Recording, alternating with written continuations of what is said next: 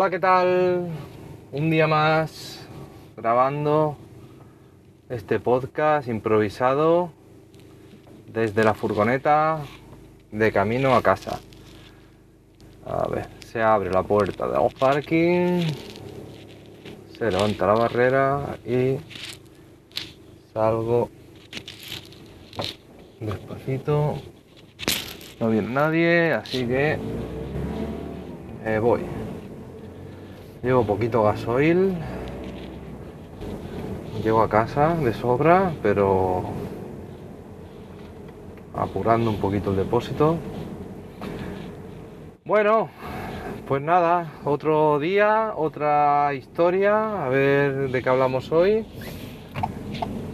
Hoy estoy grabando esto, mañana es la verbena de San Juan, que aquí en Cataluña, si no eres de Cataluña, es muy celebrada, es una fiesta grande, es una fiesta ruidosa, el cielo se llena de humo, la, gente tira petardos, fuegos artificiales, durante horas y horas, toda la noche prácticamente, celebrando la verbena de San Juan, que es la celebración del solsticio de verano. Ahora mismo, por ejemplo, veo el cielo y todavía hay luz. Y ahora mismo son las 10 y 23 de la noche, o sea que es más tarde que otros días y todavía hay luz. Y me encanta esta época. Luego ya las próximas semanas ya empiezan a ser bastante pesadas porque ya el calor agobia, pero ahora mismo las noches son fresquitas y las mañanas también. Y durante el día hace bastante calor, bastante sol. O sea que es una época para, para estar en la calle y para disfrutar del aire. Bueno, rotonda. No viene nadie por ningún lado. Me meto en el carril de la autopista. Acelero, compruebo, me anticipo comprobando que no venga nadie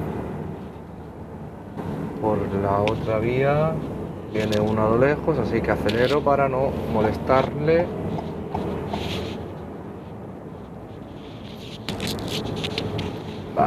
ya estoy en el carril de aceleración. Me quedan 40 kilómetros de gasoil y me quedan menos de 30 kilómetros para llegar a casa. O sea que llego justico. y ya mañana tranquilamente le echaré gasoil, llenaré el depósito. Y debería aprovechar también para lavar la furgo, que está la pobre. Ha llovido estos días ha llovido poco y además ha llovido barro. Y entre los insectos del cristal y el, y el barro no luce, no luce la furgoneta nueva. Entonces hay que darle un lavado, sobre todo quitarle los restos incrustados que no se dañe la pintura. Y sobre todo me gustan los cristales limpios para, para ver bien Casi me preocupa más eso, los cristales limpios más que la estética o, que parezca más limpio, más sucia desde fuera. Bueno, ya estoy en la autopista, pongo la velocidad automática para no despistarme. Y nada, no sé de qué hablarte hoy, la verdad, ¿eh? Hoy me parece que voy a charlar un poquito de todo un poco, sin, sin meterme en temas muy técnicos, hoy hemos estado con un... Bueno, te, cuento un poquito lo importante de hoy, por si te sirve. Hemos estado con una, avería un poco curiosa. Eh, te contaba en varios capítulos atrás que tuvimos problemas de electricidad estática y los problemas siguen, pero no, los síntomas que observamos no, era, no causaban la avería como pensábamos. Entonces te contaba que seguramente habían descargas estáticas de un rodillo que, que afectaban a sensores y hacían que la máquina se parase. Y hoy hemos observado que parece ser que es algo parecido pero no es tan directo, sino que es más rebuscado. Parece ser que eh, a base de dar vueltas nos hemos dado cuenta de que había una máquina que en, una pantalla indicaba unos valores y en otra pantalla indicaba otros. Es un periférico, ¿vale? Es una máquina que no pertenece a, a la línea principal, sino que es una máquina de otra marca, de otro fabricante y se comunica con la máquina principal para transmitirle temperatura de consigna, temperatura medida y órdenes de, de marcha y paro. ¿Vale? Para que te hagas un poco una idea. No sé exactamente muy bien porque no, no he analizado cómo, está realmente conectada, tengo que, que, darle una vuelta más y entender bien realmente todo lo que todo lo que hace cómo se comunica una máquina con la otra y qué, qué es lo que está sincronizado y qué es lo que no.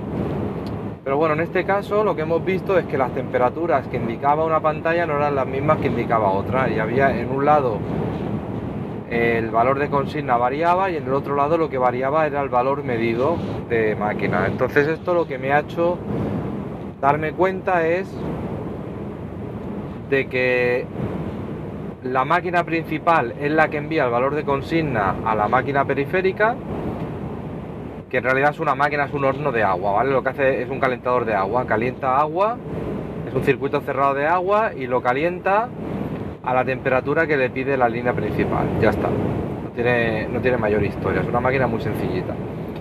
Entonces la máquina principal le envía un valor de temperatura y la máquina auxiliar calienta el agua a esa temperatura y además envía a la máquina principal el valor medido de temperatura del agua. Entonces, la máquina principal le envía el valor de consigna y la máquina auxiliar, el valor de consigna que mostraba en la pantalla, daba saltos, variaba, no se mantenía estable. Pero el valor medido sí que se mantenía estable, es decir, el valor que marcaba en su pantalla era el valor real del agua y en la máquina principal el valor medido del agua, que es el que la máquina auxiliar le envía a la máquina principal, pues ese valor bailaba, subía y bajaba. Entonces, eso lo que me da la pista es que lo que está fallando aquí es la comunicación. Pero no falla el dato, sino que parece como que hay espurios, parece que hay un ruido eléctrico que hace que el valor, eh, cuando la máquina principal le envía el valor a la máquina auxiliar, ese valor da salto, sube y baja. Me imagino que se trata de, una, de un cable analógico, de señal analógica, entonces si hay ruido lo que hace es sumar una tensión a ese cable. Entonces si tienes por ejemplo una señal de 0 a 10 voltios y tienes un ruido eléctrico o una electricidad estática muy fuerte cerca del cable, pues generas picos de, tensión que se suman o se restan de la tensión, ¿vale? Si la tensión es positiva o negativa, se suma o se resta. Entonces la máquina principal le envía un valor a la máquina auxiliar y la máquina auxiliar recibe eh, valores que van cambiando, no es un valor fijo y luego la máquina auxiliar le envía a la máquina principal el valor medido de la temperatura del agua, pero a la máquina principal le llega esa tensión junto con las tensiones espurias y hace que el valor cambie.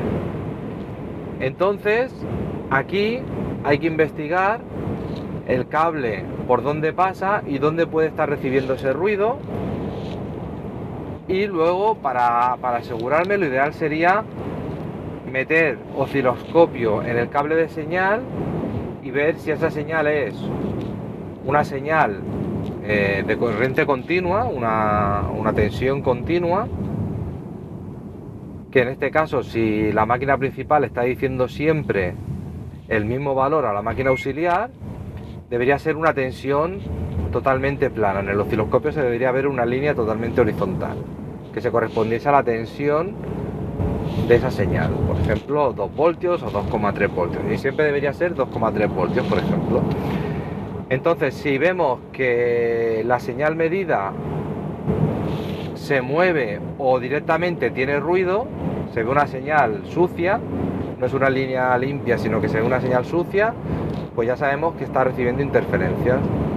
Entonces lo que habría que hacer es apantallar el cable o buscar dónde está la fuente de ruido. Si se trata de electricidad estática, a ver si el cable de señal pasa muy cerca de, zonas con alta carga electrostática.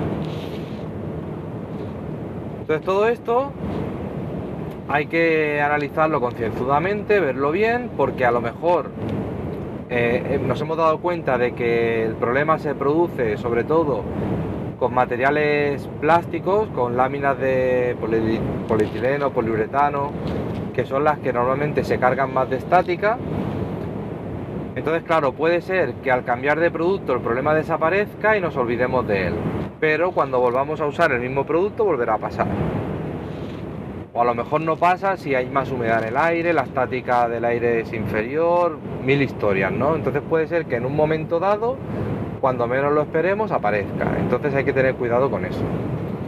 Por eso lo ideal es saber siempre cuál es la causa y luego decidir la, la solución. Por ejemplo, si vemos que esta causa ahora mismo lo que hemos hecho es, o sea, lo que pasaba es que la máquina principal tenía unos valores de, tenía un valor de consigna y un valor de tolerancia, un umbral máximo y un umbral mínimo. Es decir, si por ejemplo la máquina principal le indica al auxiliar que tiene que estar a 60 grados, tiene unos valores que a 5 grados por encima o 5 grados por debajo detiene la máquina principal, porque entiende que, que, el agua no está a la temperatura que tiene que estar y eso puede afectar a la calidad del producto, por lo tanto detiene la máquina principal. Lo que hemos visto es que los valores eh, llegaban a variar 5,3 grados, o sea, pasaban un poquito de esos 5 grados y eso es lo que puede hacer que la máquina se pare. Pero claro, como es poquita cosa, a lo mejor la máquina se para y mientras vas a ver qué dice la pantalla, el valor ha entrado dentro del rango. También si la máquina se para desaparece esa estática, por lo tanto mide bien y cuando llegas a pantalla no hay ningún mensaje, porque esta máquina tiene, es una máquina antigua, la programación deja mucho que desear y, no almacena las alarmas. Hay alarmas que, que te muestra lo que está pasando, pero cuando desaparece la causa de esa alarma, la alarma desaparece de pantalla y no la ves. Es decir, la máquina se va de rango, se para, tú vas a ver la pantalla, la pantalla no dice nada y no sabes qué ha pasado. Entonces lo que hemos hecho es aumentar ese umbral, en vez de 5 grados le hemos puesto 10 grados. Y el problema ya no, ha aparecido mal, la máquina ya nos ha vuelto a parar.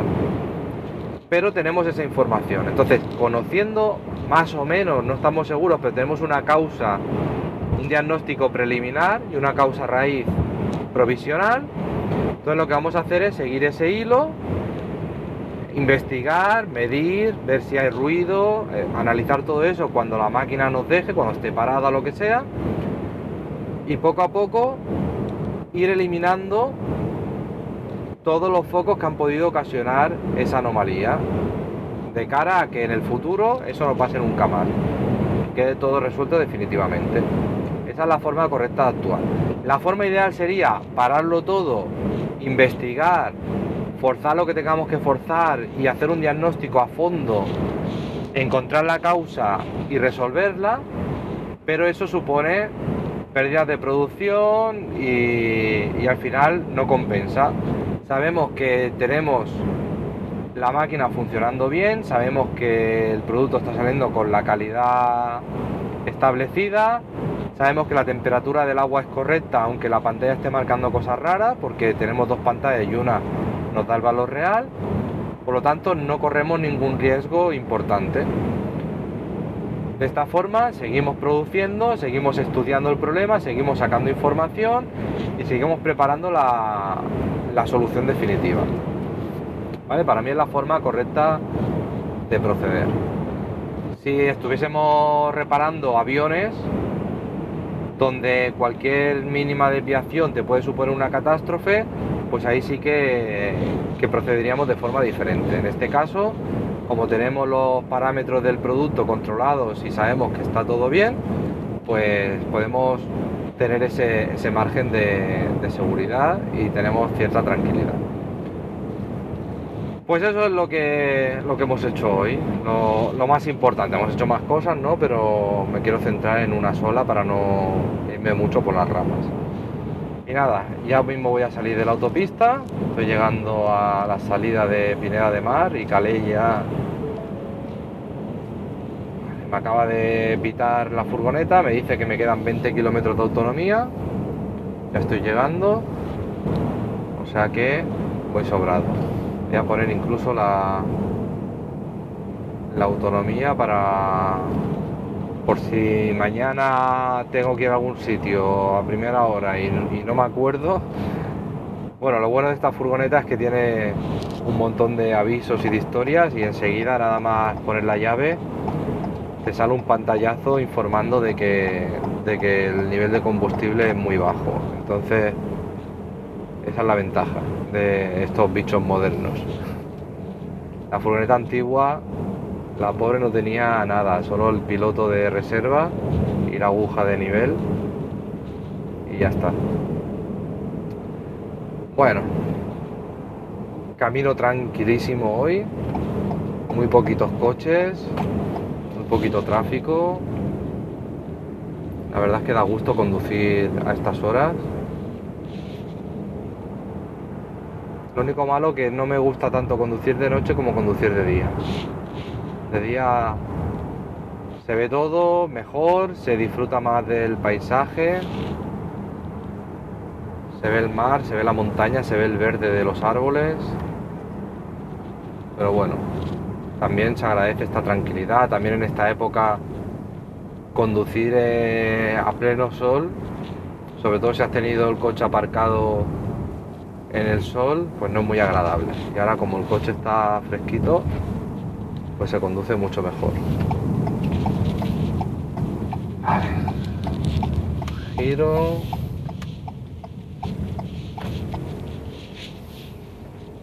Ahora otro giro.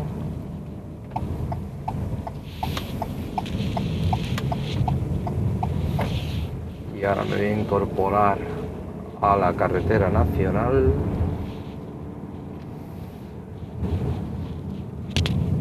No viene ningún coche. Así que me incorporo con absoluta seguridad. Poquitos coches en el otro sentido.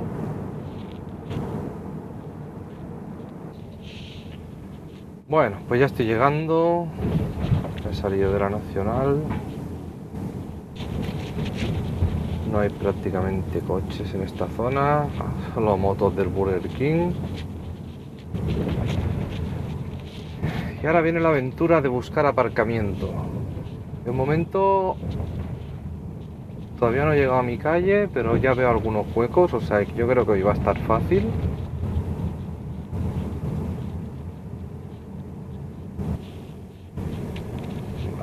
ya estoy en mi calle. De momento aquí no hay ningún sitio cerca a la vista. Vale, lo voy a poner aquí que creo hay menos pájaros en los árboles encima. Yo creo que me hagan un, un tapizado de la chapa muy exagerado. Además, como mañana me gustaría lavar el coche. Esto también es una maravilla, el, el radar de aparcamiento que me dice cómo voy. Perfecto, pues hemos aparcado, cinturón fuera, apago motor, apago luces. Y nada, pues lo de siempre, gracias por escucharme y cualquier comentario, opinión, sugerencia es bienvenida.